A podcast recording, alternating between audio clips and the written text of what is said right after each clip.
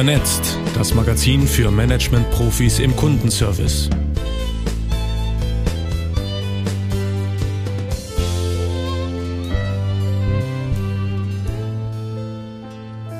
Think outside the box. In unserer Kolumne Think Outside the Box skizzieren kluge Köpfe aus der Branche Trends, Thesen und Themen rund um Customer Service Excellence. Dieses Mal Isabel Ewald und Franziska Schröter. Isabel Ewald ist Senior Consultant Tech Strategy beim internationalen Handels- und Dienstleistungskonzern Otto Group mit Sitz in Hamburg und beschäftigt sich auch darüber hinaus intensiv mit dem digitalen Wandel, etwa als Host des Podcasts Mind the Tech. Tatkräftig unterstützt wurde sie für ihre Überlegungen zum Metaverse von ihrer Teamkollegin Franziska Schröter, die als Innovationsexpertin grundsätzlich mit einem Bein in der Zukunft steht und dies viele Jahre auch beim Aufbau von Start-ups im Konzernumfeld unter Beweis gestellt hat. Sprecherin ist Inka Grabowski. Wie das Metaverse neue Kundenrealitäten schafft. Wie relevant ist das Metaverse für die Nähe von Marken zu ihren Konsumenten und Konsumentinnen? Eine Frage so vielschichtig wie das Metaverse selbst.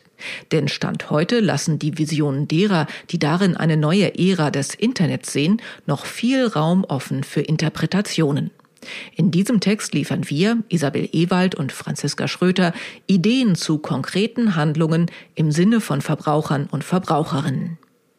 Aber fangen wir ganz vorne an. Was ist eigentlich dieses Metaverse? Vielerorts ist von einem begehbaren Internet die Rede, der Virtualisierung von Lebensräumen mit flexiblen Verbindungen in die analoge Welt, allen voran durch Augmented Reality, AR.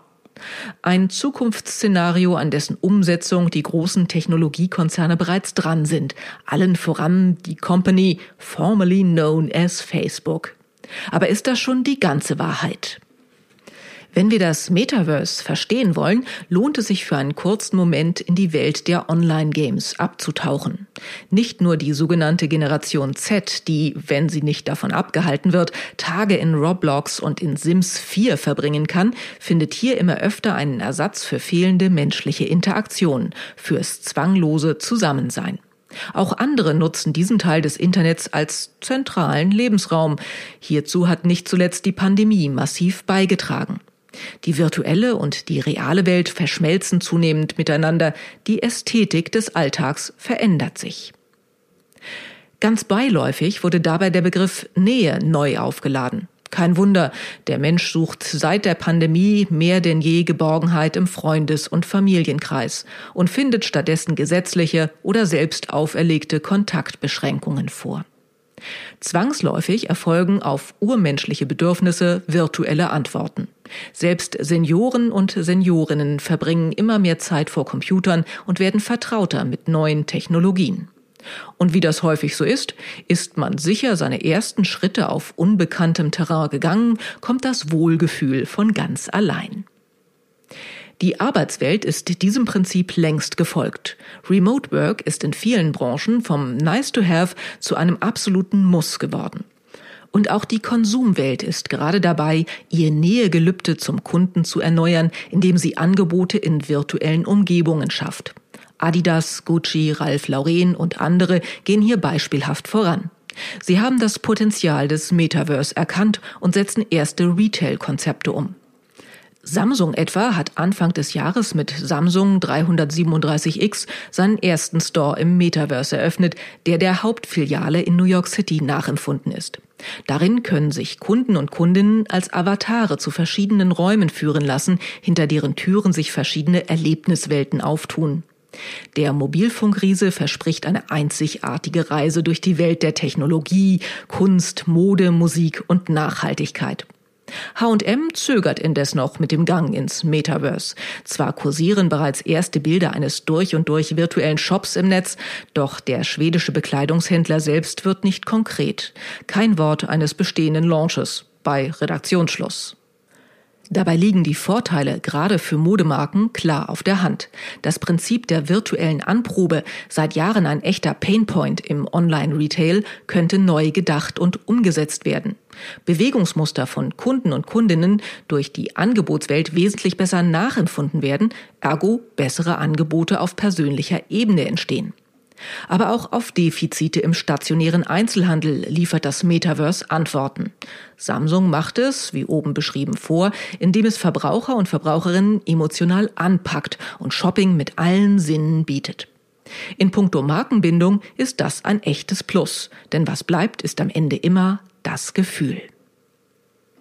Was hält Unternehmen also noch davon ab, ins Metaverse zu gehen? Tatsächlich ist es seine Dualität, die Entscheidern und Entscheiderinnen Kopfschmerzen bereitet. Aktuell stehen sich nämlich zwei Metaverse-Konzepte gegenüber.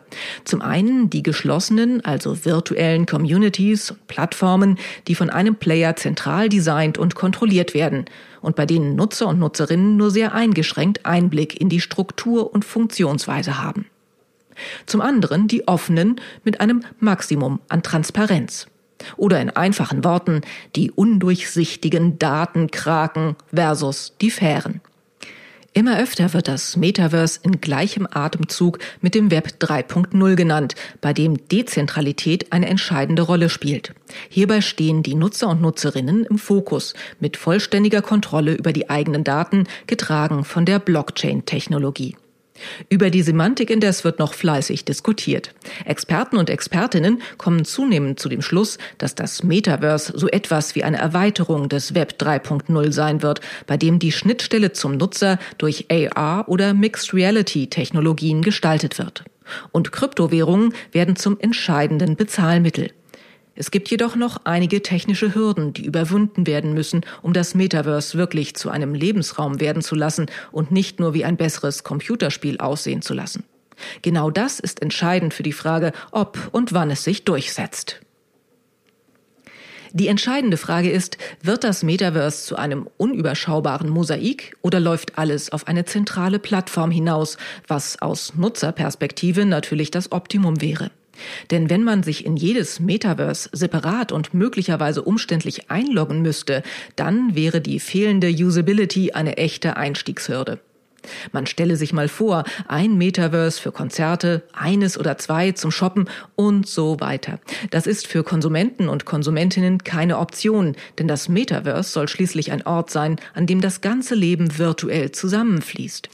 Fakt ist, das Metaverse ist schon und wird gleichzeitig noch mit unklarem Ausgang, inwiefern es unser Dasein und unsere Interaktion beeinflusst.